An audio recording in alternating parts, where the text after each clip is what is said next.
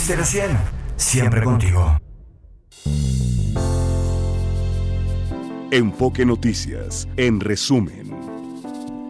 9 de la mañana con 11 minutos, 14 grados la temperatura promedio en la Ciudad de México. El presidente López Obrador informó que, para tranquilidad de los empresarios, el gobierno asumirá una parte considerable para el pago de pensiones. Esto respecto a su propuesta para que los trabajadores se jubilen con el 100% de su sueldo. Enfoque Noticias. En entrevista para Enfoque Noticias, el dirigente nacional del PRD, Jesús Zambrano, reiteró que no tenía conocimiento sobre el acuerdo que firmaron el PRI y el PAN en Coahuila. Dijo que no es la forma de formar gobiernos de coalición. Eh, generó desconcierto interno, desde luego las eh, reacciones eh, en las que hay, en las que dejamos muy claro de nuestra parte que no solo no conocíamos un eh, acuerdo de esas características, sino que además yo en lo personal y como PRD no lo comparto porque no tiene que ver eso con lo que debe ser la conformación de gobiernos de coalición, los compromisos de un gobierno de coalición de cara a la sociedad, quienes participamos aliados en una contienda electoral, esperamos hacer parte también de un gobierno, cogobernar. En este espacio, la senadora Indira Kempis, quien impugnó la precandidatura presidencial de Jorge Álvarez Maínez, consideró que el movimiento ciudadano están jugando a hacer política. En la convocatoria no dice eso y hay que saber leer las letras chiquitas. Entonces más bien están jugando a hacer política y engañarlos a ustedes de algo que ellos mismos promovieron al interior y que están violando y además con lujo de cinismo porque si te das cuenta el destape ni siquiera se hace en una asamblea como normalmente se acostumbra el movimiento ciudadano a tomar esas decisiones supuestamente colegiadas, al menos dar la percepción de que hay unanimidad y de que hay un consenso. Y no, se hizo con dos personas, cervezas y papitas. Parece que el que da el dinero para la campaña, que Samuel García, es el que decide. Ante los bajos niveles de almacenamiento y falta de lluvias, el abasto del sistema Cutzamala para la Ciudad de México se redujo en 800 litros por segundo. La autoridad hizo un llamado a la población a cambiar el patrón en el consumo de líquido. Fue asesinada Samantha Gómez Fonseca, activista trans y aspirante al Senado por Morena. La Fiscalía de la Ciudad de México investiga los hechos bajo el protocolo de feminicidio. Jorge Alberto Andrade, líder de comerciantes en Cuautla, Morelos, fue asesinado a balazos dentro de las oficinas de un mercado. Y recuerde que el 22 de enero vence el plazo para tramitar su credencial para votar, realizar cambio de domicilio, corrección de datos o reemplazo por vigencia para poder participar en las elecciones del 2 de junio. Por este motivo, los módulos de atención ciudadana del INE darán servicio el fin de semana, incluso el domingo 21 de enero. En materia internacional, en Davos, Suiza, dio inicio la reunión anual del Foro Económico Mundial, que abordará cuatro ejes, cooperación en seguridad, crecimiento y empleo, inteligencia artificial como motor de la sociedad y el cambio climático. Este lunes en Iowa, el Partido Republicano de Estados Unidos inicia sus elecciones primarias para elegir a su candidato a la presidencia. El gran favorito es Donald Trump. Esto en medio de muy bajas temperaturas en el estado. Allá en, en Iowa se pronostican hasta menos 20 grados. Y por último le informo que el presidente de Colombia, Gustavo Petro, declaró desastre natural por los derrumbes ocurridos en una carretera del departamento del Chocó, que dejaron al menos 33 muertos y 10 desaparecidos. Son las 9 de la mañana con 14 minutos. La temperatura promedio en la Ciudad de México es de 14 grados. Continuamos con más en Enfoque Noticias con Mario González. Ya son las 9 con 15. Enfoque Noticias con Mario González por Radio 1000 en el 1000 de AM y Stereo 100 100.1 de FM. Continuamos. Bueno, pues eh, en México han reputado los casos de COVID-19 y también de influenza y otras enfermedades respiratorias. Hay 16 hospitales del país que están presentando el 100% de ocupación hospitalaria según datos de la Secretaría de Salud. Vamos a hablar de esto con el doctor Jorge Baruch, responsable de la Clínica del Viajero de la Facultad de Medicina de la UNAM, maestro en ciencias en epidemiología. Gracias, doctor, bienvenido. ¿Qué tal? Buenos días, saludos al auditorio. Gracias, pues sí, este repunte ya se venía a venir de, eh, en, en invierno, como está pasando en otros países. ¿Qué, ¿Cuáles son, digamos, las enfermedades que más están circulando hoy por hoy, doctor? ¿Qué se ha registrado? Pues eh, mira, sí, ya en efecto ya se veía venir. Es la segunda quincena de enero y la primera de febrero, eh, que históricamente cuenta con el pico máximo de eh, enfermedades respiratorias, históricamente. Si bien con ah, los últimos años, con la pandemia de COVID, pues el COVID-19 acaparó prácticamente todos los diagnósticos de enfermedades causadas por virus respiratorios, pues ahora ya contamos en la jugada con otros virus respiratorios como el de la influenza y el virus inicial respiratorio, que son los principales. Entonces, pues esto nos indica que ya estamos también eh, volviendo a la normalidad en cuanto, eh, hablando epidemiológicamente, ya que no solamente está circulando el COVID, sino están circulando con otros virus respiratorios que también provocan eh, pues casos graves de neumonía y que requieren hospitalización.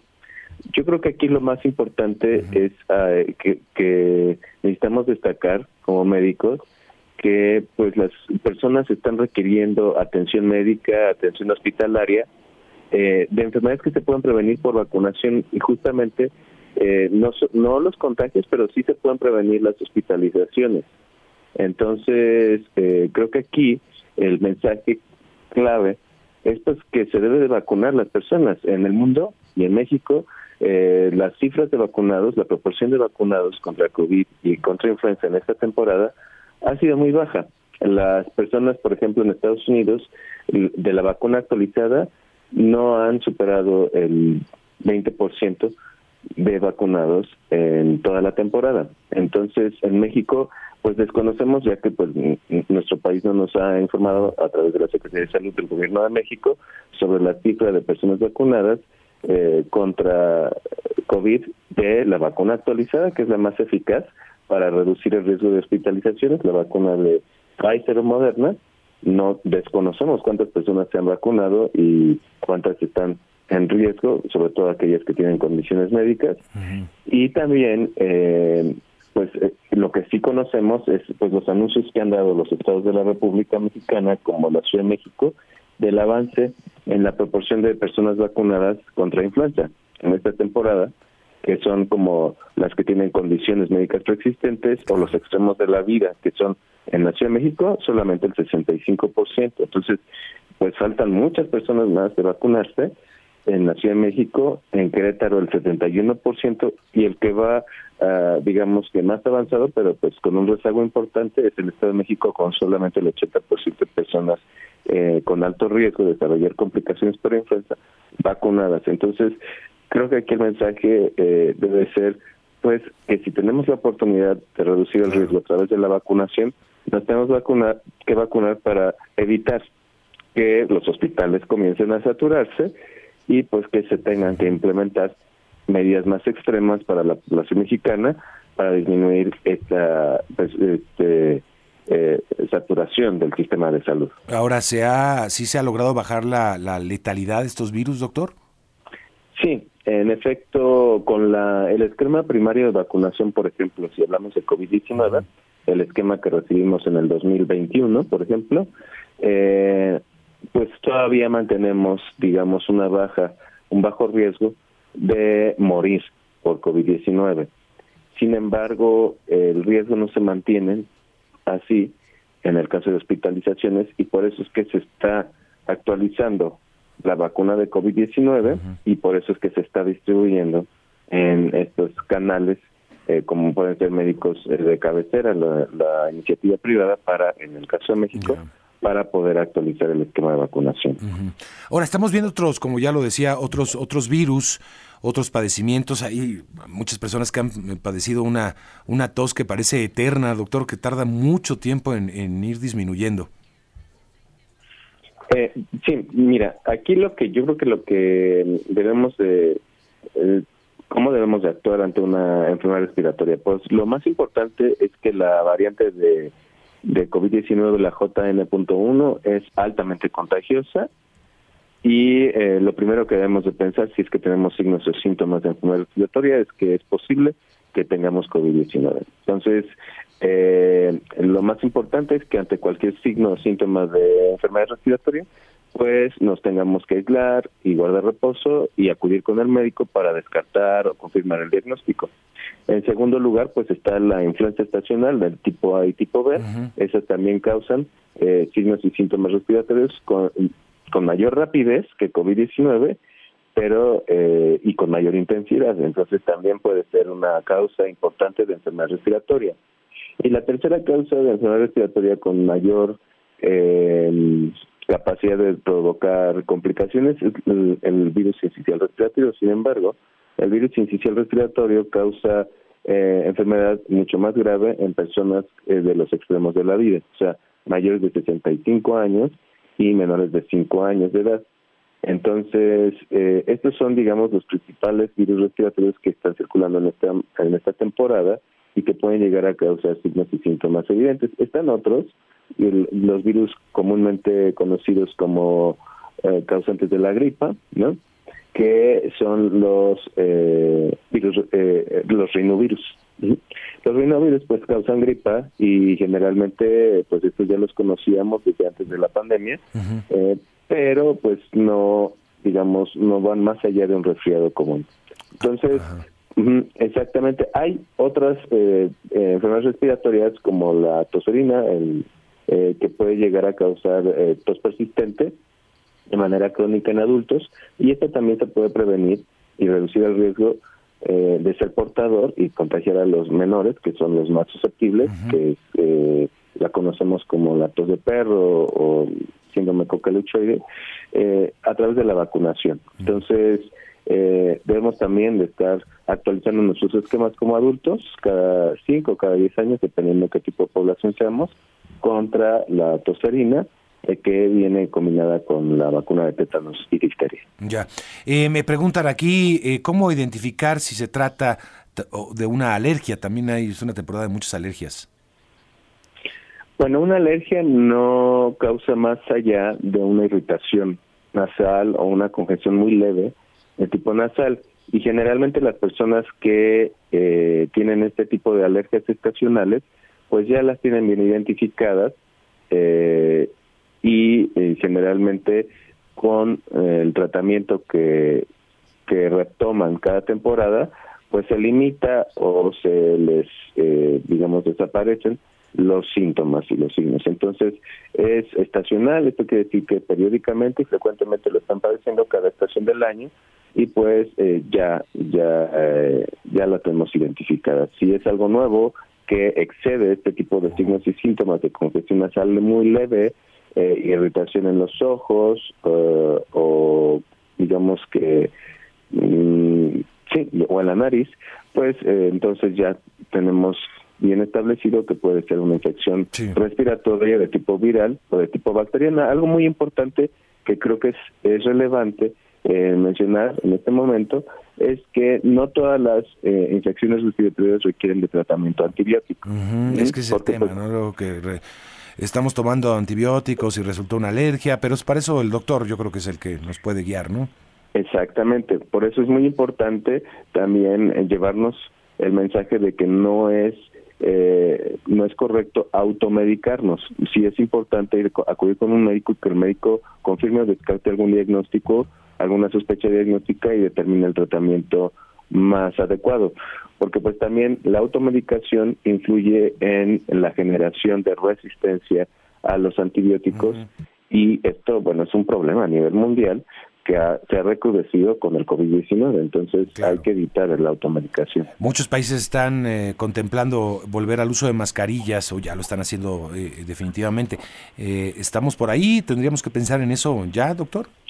Sí, yo creo que ya estamos en el tiempo oportuno, ya ante 16 hospitales con el 100% de, de, de, uso, de saturación, por así decirlo, eh, pues ya debemos de tomar estas medidas de uso de cubreboca, sobre todo en aquellas personas que son susceptibles a desarrollar complicaciones, son personas con hipertensión, diabetes, obesidad, algún problema de insuficiencia renal, hepatitis o enfermedad respiratoria crónica, es muy importante que ya retomen el uso de cubreboca.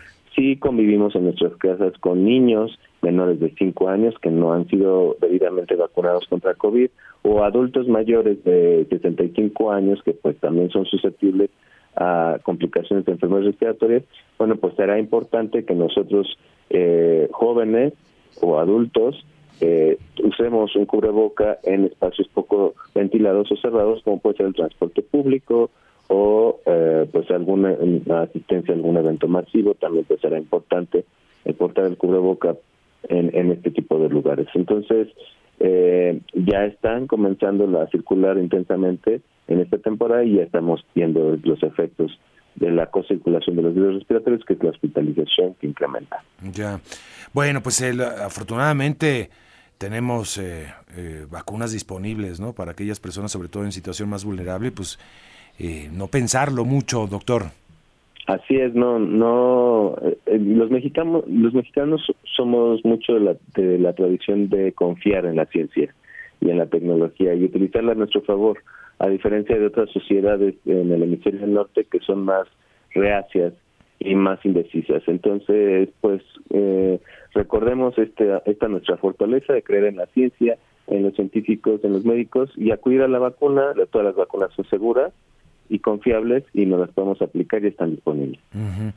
Bien, bueno, pues ahí está. Doctor, le agradezco mucho por conversar con el auditorio esta mañana. Muchas gracias a ti y saludos al auditorio. Bonito día. Gracias, Jorge Baruch, responsable de la Clínica del Viajero de la Facultad de Medicina de la UNAM. Bueno, y hablábamos de virus, pero vamos a hablar de otros temas de virales también que tienen que ver con, eh, con otro tema que es más bien la ciberseguridad. Eh, porque hay varias amenazas que están en este 2024 preocupando a los especialistas eh, y por qué es importante la ciberseguridad para pues en nuestra vida ya cotidiana. ¿eh? Ya la ciberseguridad tiene que ver con la vida cotidiana, no solamente para aquellas empresas, sino para nosotros mismos. Vamos a conversar con Manuel Rivera sobre este tema, CEO de Next Group. Manuel, qué gusto saludarte. Bienvenido y feliz año.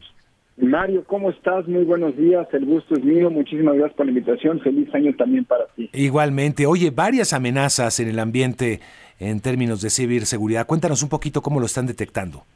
Pues mira, te cuento, como sabes, el día de hoy empieza el Foro Económico Mundial en Davos, en Suiza, y se presenta como cada año el Estudio General de Riesgos Globales.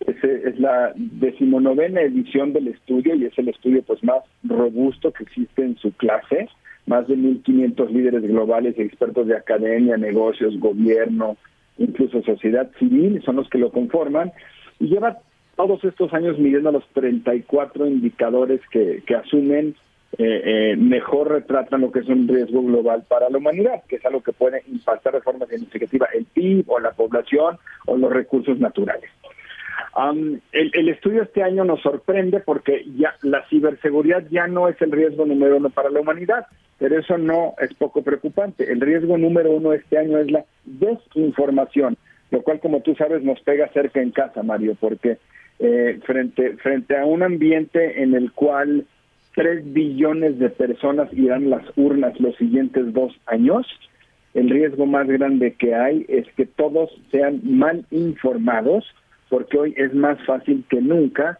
desinformar a la gente derivado de los avances tecnológicos recientes que requiere muy poca sofisticación crear desinformación o lo que el foro llama contenido sintético y cada vez es más fácil distribuirlo masivamente a través de redes sociales, internet, sistemas de mensajería como WhatsApp o WeChat en, en Asia y hace que en el mundo en los siguientes dos años, que son uno de los dos espectros que mide el, el estudio, dos y diez años, tengamos muchos riesgos electorales que tristemente pueden escalar a protestas violentas, crímenes de odio, confrontaciones e incluso terrorismo. No, la contraparte de este riesgo, Mario, que también la conoces muy bien y, y tiene que ver con tecnologías, los gobiernos en respuesta a este riesgo se verán tentados a tratar de controlar la información para minimizar los efectos de la desinformación. Y eso genera a su vez otro riesgo grande, que es para la libertad de prensa, libertad de expresión y acceso a la información. Oye, inteligencia artificial está jugando y mucho ya, ¿no? Muchísimo, Mario. Particularmente en varios de los riesgos del foro aparece la inteligencia artificial y específicamente el mal uso de la inteligencia artificial como un factor que nos puede que nos puede afectar mucho. Incluso en el espectro a 10 años Ya el segundo riesgo más grande es el mal uso de tecnologías como inteligencia artificial, incluso computación cuántica, que en los próximos 10 años va a jugar un rol mucho más predominante. Entonces, en efecto, para este primer gran riesgo de la humanidad, que es la desinformación, la inteligencia artificial es un gran habilitador, porque permite crear de una forma muy fácil contenido falso, creíble y engañoso que puede mover a las masas a comportarse diferente desde elecciones hasta, como te decía, levantamientos sociales e incluso terrorismo, Mario. ¿Y ahí cómo blindarnos ante esto?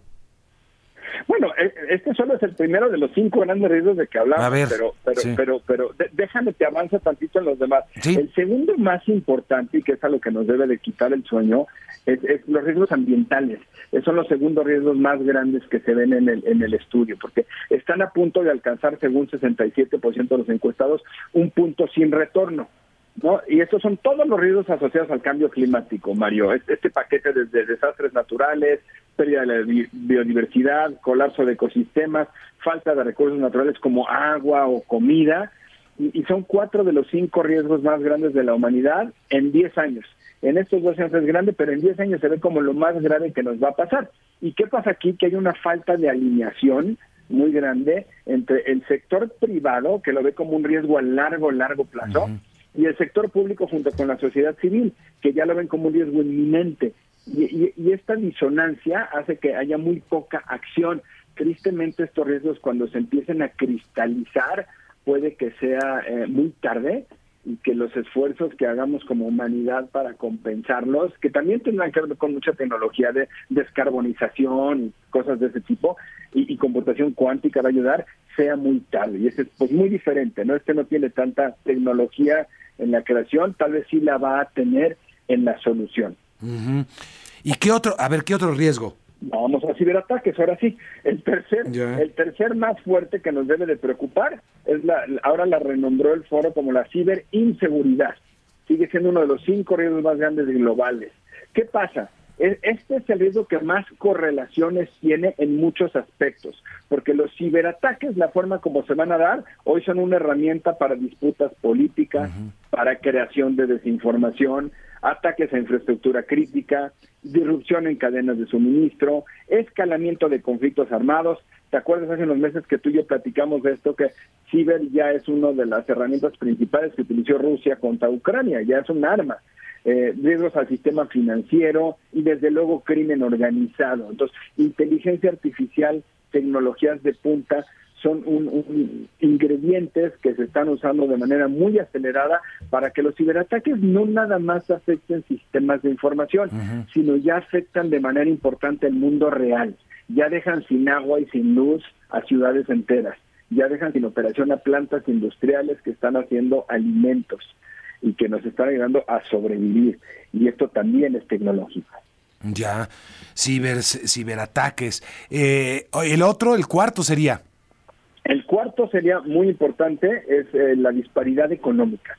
Sigue creciendo la disparidad económica a nivel global y otra vez la tecnología crea una división digital acelerada que solo se va a tender a incrementar porque los países con dinero van a poder explotar mucho mejor los beneficios de la inteligencia artificial y la computación cuántica y los países pobres pues no, entonces se irán quedando más atrás y en los siguientes 10 años en particular se ve, se ve un crecimiento muy grande entre los países, los que pueden y los que no pueden en este famoso división digital que, permite la, generación de riqueza. Ese es el, cuarto riesgo. Y, por último, Mario, el, quinto más importante del que habla el estudio es los conflictos armados. ¿no? Vale la pena mencionar, el estudio corrió durante todo septiembre y se terminó de levantar el 9 de octubre. Es decir, la lectura del conflicto armado y los ataques del grupo terrorista Hamas dentro de Israel ya tuvieron prácticamente lectura nula en el estudio porque solo estuvieron un día en campo mientras se levantaba, pero de ahí para que hemos visto cómo este riesgo se está cristalizando, ¿no? Los, los conflictos armados que combinados con la tecnología aceleran los riesgos de seguridad global. Ya. Bueno, pues este complicado el escenario que se presenta. Te preguntaba, eh, bueno, ya son, bueno, ya, ya, ya lo hiciste más complejo, ¿cómo, cómo blindarnos ante esta situación, Manuel? Eh, bueno, eh, interesante, porque no todas podemos hacer mucho como individuos, ¿no? el, el, yo creo que lo que el estudio, lo que, lo que el foro dice es, pues necesitan esfuerzos locales y globales para contrarrestar varias de ellas. Si hablamos de, del clima, eh, y, la descomposición, pues es un esfuerzo más global y estatal y de la sociedad civil, donde sí podemos tomar acciones nosotros definitivamente en el consumo de desinformación, hay que ser un poco más astutos en consultar fuentes creíbles de información, no leer eh, y, sobre todo no compartir información que no tengamos verificada para no crear una mayor polarización social. México está frente a una de las elecciones más importantes que va a tener en el siguiente año. Es muy importante que lo que leamos de información electoral sea de un medio creíble y, solo compartamos información verificada. Entonces ahí sí podemos incidir como individuos en que, en que consumamos información veraz y solamente compartamos información verificada eh, y, y, en la, en la ciberseguridad también, la prevención es muy importante y, y, el levantar las antenas, como con la desinformación, eh, cualquier intento de engaño en tu teléfono, en tu correo, en tu computadora, que suene sospechoso, que suene que te van a regalar algo, que suene que hay un sentido de urgencia, que si no le das clic pierdes un premio, una renovación, seguramente es un intento de engaño para robarte tus credenciales y eventualmente robarte tu dinero o tus datos o, hacerte un ransomware o tu reputación. Entonces, eh, creo que es educación digital lo que necesitamos, tanto para consumo de información, Mario, como para no ser vulnerados con ciberataques. Y de los cinco riesgos que, que marca el foro, creo que estos son los dos donde individualmente podemos incidir en el día a día. ¿Cuánto debería o, de, o, invierte una, una, empresa en temas de ciberseguridad, Manuel? Pues mira, Mario, la regla de hoy dice que el 15% del presupuesto de tecnología se debe de invertir en ciberseguridad. Ah. El otro 85 es para habilitar el negocio, porque en efecto la tecnología debe habilitar el negocio, pero 15 para protegerlo. Ahora, a nivel global, ¿cómo está esto? Fíjate que es interesante. Mm. A nivel global se estima que este 2024 las pérdidas por ciberataques van a ser 10.5 trillones de dólares, que es casi el tamaño de la economía china. Y, y, y, la inversión en ciberseguridad y en defensa es cerca de 350 billones por eso crece mucho la, la, industria, porque al final del día hay mucho más atacados que, protegidos eficientemente. Pero 15% de tu presupuesto de tecnología es una buena regla de dedo, Mario. Ya. ¿Y eso aplicaría para una persona o, no? pues, estamos hablando de, de mucho porcentaje para, para un individuo es que un individuo su inversión en tecnología es mucho menor. No, te lo digo más como empresa. Como empresa, como empresa. un, individuo como ente de un negocio, ya seas empresario o empleado, pues te tienes que asegurar que por lo menos te protegen los tres lugares más vulnerables, Mario. Eh, eh, el, el, primero es que te protejan tus dispositivos, tu teléfono, tu computadora, ¿no? Que tengan la mejor protección que el dinero pueda pagar. Lo segundo es que te protejan tus, tus correos electrónicos, que son el, punto de entrada más vulnerable, o sea, más frecuente, correos falsos. Y tercero, que tú te protejas todos tus accesos. Esto es, tus usuarios y tus passwords, que los hagas complejos y que pongas multifactor de autenticación a todo lo que accesas para que solo tú lo puedas accesar, que a veces es difícil de entender para mucha gente cuando decimos eso, pero es que cuando alguien accesa con tus credenciales no eres tú, pero para la computadora sí. Mm. Pues para asegurarse que tú seas tú. claro, claro, claro, claro. Pues Manuel, Manuel Rivera, CEO de Net Group, gracias por conversar esta mañana con el auditorio muy interesante.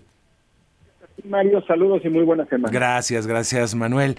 Vamos a la pausa, pues hay que tomar en cuenta esto, ¿eh? Sí, no, no es lo mismo hablar de una empresa que tiene mucha inversión y mucha información sensible. Que nosotros también tenemos muchísima información sensible en, simplemente en nuestro teléfono celular. Hay que invertirle el asunto. 9.46, volvemos después de la pausa.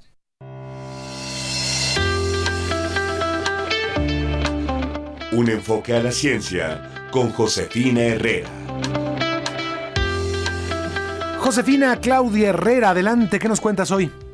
Mario, amigos de Enfoque Noticias, hoy en nuestra cita con la ciencia, fíjate que quiero platicarte sobre esta iniciativa. Es una campaña, es la segunda vez que lo realizan en el Instituto Politécnico Nacional. Es la recolección, ¿sabes?, de medicamentos caducados. Mira, para profundizar en este tema, ¿qué te parece si nos enlazamos con la doctora Sandra García Medina? Ella es investigadora de la Escuela Nacional de Ciencias Biológicas del Instituto Politécnico Nacional y también forma parte de farmacología. ¿Qué tal, doctora? ¿Cómo le va? Buenos días. Hola, buenos días. Cuéntenos un poquito sobre la iniciativa y de qué manera están apoyando para, pues en este caso, que estos medicamentos no sean pues un problema más adelante para las familias. Bueno, esta iniciativa surge en la cual nosotros empezamos a investigar la presencia de fármacos en los ecosistemas acuáticos, en particular en los cuerpos de agua de nuestro del Estado de México. Entonces, existen diferentes medidas para que estos fármacos no lleguen a estos ecosistemas. Y uno es que se eh, tenga una buena disposición de, esto, de los medicamentos caducados sí. o de los medicamentos sobrantes. Entonces, eh, como apoyo a nuestra comunidad, pues empezamos a plantear eh, una campaña porque la gente no conoce qué hacer con estos sobrantes de medicamentos y entonces pues les estamos dando como un apoyo para evitar que estos se, sean desechados inadecuadamente. Y cuéntenos un poco sobre qué se hace. Bueno, también eh, nos dimos a la tarea de buscar apoyo con el SINDEM, que SINDEM es una asociación sin fines de lucro eh, que tiene eh, ese que está conformada con diferentes este, industrias farmacéuticas que se encargan del manejo y disposición de estos sobrantes, de estos medicamentos caducados. Entonces, eh, ¿qué hacemos? Eh, tenemos contenedores en las dos campus de la Escuela Nacional de Ciencias Biológicas, eh, en los que la gente acude y coloca estos medicamentos sobrantes, estos medicamentos en estos contenedores y nosotros los resguardamos y el 19 de enero eh, el SINDEM que va a ser la cláusula de la campaña, para recoger estos medicamentos. Muy bien. Y bueno, ellos van a hacer el proceso que se debe, hacer que resguardarlos y luego destruirlos. Y estas recolecciones que hacen de medicamentos, entiendo es la segunda campaña, pero la hacen, digamos, de manera periódica. ¿Hay algún tiempo en el que estén atendiendo este tipo de eh, recolecciones? No, esta es una campaña intensiva para promocionar, ¿no? Promocionar y educar a la comunidad de porque, primero, eh, porque es importante hacer una buena disposición y después pues tratar de recabar esos sobrantes que tengan, pero también que permanentemente en el campus Zacatenco tenemos un contenedor. Claro. Usted como parte de la Escuela Nacional de Ciencias Biológicas, eh, pues también seguramente hará muchos estudios que tienen que ver con la toxicología de otras áreas. ¿En qué, en qué más eh, desarrolla usted la investigación? Bueno, eh, nosotros en el laboratorio de toxicología acuática y en el laboratorio de biofarmacia hacemos lo que tenemos una rama que es la ecofarmacovigilancia, que es una ciencia que se encarga de eh, detectar, evaluar, comprender y prevenir los efectos adversos asociados a la presencia de productos farmacéuticos en el medio ambiente.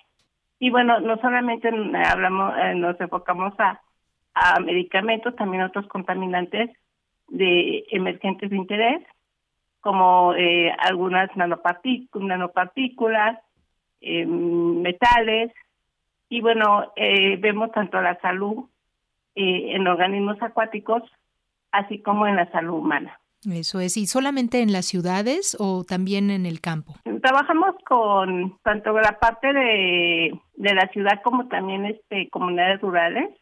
Hemos enfocado mucho el trabajo en la presa Marín, Ahí fue cuando empezamos a detectar fármacos y ahorita estamos extendiendo el estudio a la presa Villa Victoria. Bien. está, está en el Estado de México. Bueno, ambas están en el Estado de México, pero una es una presa urbana y la otra es una presa, una presa pues de la zona rural. Claro, qué importante es que pues los jóvenes que a lo mejor están ahora escogiendo carrera pues, se acerquen también a todas estas cosas innovadoras que ustedes realizan, doctora. Claro que sí, es muy importante eh, y bueno, apoyarnos en los, en los estudiantes y además también en nuestra área que es la toxicología y la biofarmacia, pues eh, no solamente es una área de desarrollo profesional, sino también eh, pues de apoyo a la comunidad. Doctora, pues muchísimas gracias por atender nuestra llamada de Enfoque Noticias y si nos permite seguiremos en comunicación constante con usted. Muchas gracias. Gracias, doctora Sandra García Medina, ella investigadora de la Escuela Nacional de Ciencias Biológicas del Instituto Politécnico Nacional. Mario González, te devuelvo los micrófonos. Muy gracias, gracias Josefina. Muy, muy interesante esta campaña de recolección de medicamentos. Gracias, eh, medicamentos caducos, por cierto. Vámonos con el resumen de la conferencia matutina de esta mañana. ¿Cómo estás, Mara Rivera? Bien, Mario, auditorio de Enfoque Noticias. Pues mira, aunque reconoció el presidente que no cuenta con los votos suficientes para sacar adelante la propuesta de reformas a la Constitución, que presentará, por cierto, el próximo 5 de febrero, el jefe de la Nación confirmó que lo hará y que lo hará esto en una nueva intención de que prosperen reformas al Poder Judicial, aunque no profundizó particularmente en lo que será su propuesta sobre reformas a las pensiones para que los trabajadores se jubilen con el 100% de su sueldo. El presidente pide tranquilidad a los empresarios, pues dice que el gobierno no va eh, que el gobierno va a asumir, perdón, va a asumir una parte considerable de este desequilibrio. Escuchemos. Cuando se quiere hacer una reforma constitucional, bloquea. No es posible. Porque no se tiene mayoría calificada. Se tiene la mayoría, pero no calificada aún así las va a presentar. Sí, porque también van a eh, tratarse de reformas que se van a aplicar en esta legislatura y en la nueva. Lo electoral tiene que tratarse. El presidente sostuvo que no es cierto que le hayan pedido moches a San Juana Martínez, la directora de Notmex para la campaña de Sheinbaum, dijo que está entendido que no van a parar este tipo de notas a diario porque quieren involucrar a sus colaboradores eh, cercanos como el propio secretario del Trabajo, pero todo todo esto dice el presidente no es cierto, es una mentira. Escuchemos. Ya no voy a seguir hablando sobre la honestidad que me consta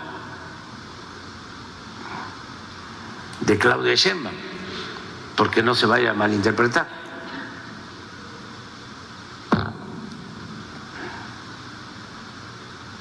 Porque ahora los del Tribunal Electoral ya me volvieron a, a sancionar, que porque informé el día primero de, de julio en el Zócalo presidente por último mayo confirmó la liberación de las ocho mujeres colombianas retenidas. Dijo que mañana será detalle con la secretaria de Seguridad Pública. Lo importante es que están sanas y a salvo. Sí. Eso que te tengo. Que fueron por eh, una fiesta por amistad, dijo el presidente, algo así, ¿no? Pues mira, dice que entraron como en su carácter o calidad de turista, y que empezaron a tener actividades recreativas de amistad. De amistad. Habla, dice que también, bueno, pues fueron invitadas a fiestas, que son las declaraciones que ellas han dado, pero que no quiero especular y no iba a decir más al respecto hasta mañana. Bueno, pues tenía muchos amigos por acá, yo creo. Bien, este, gracias, Mara. Buenos días. Que te vaya muy bien. Llegamos al final, Fabiola. La temperatura es de 17 grados. Así empezamos esta semana en la primera emisión de Enfoque Noticias, pero mañana lo esperamos tempranito a las 7 de la mañana en puntito. Que pase un excelente día.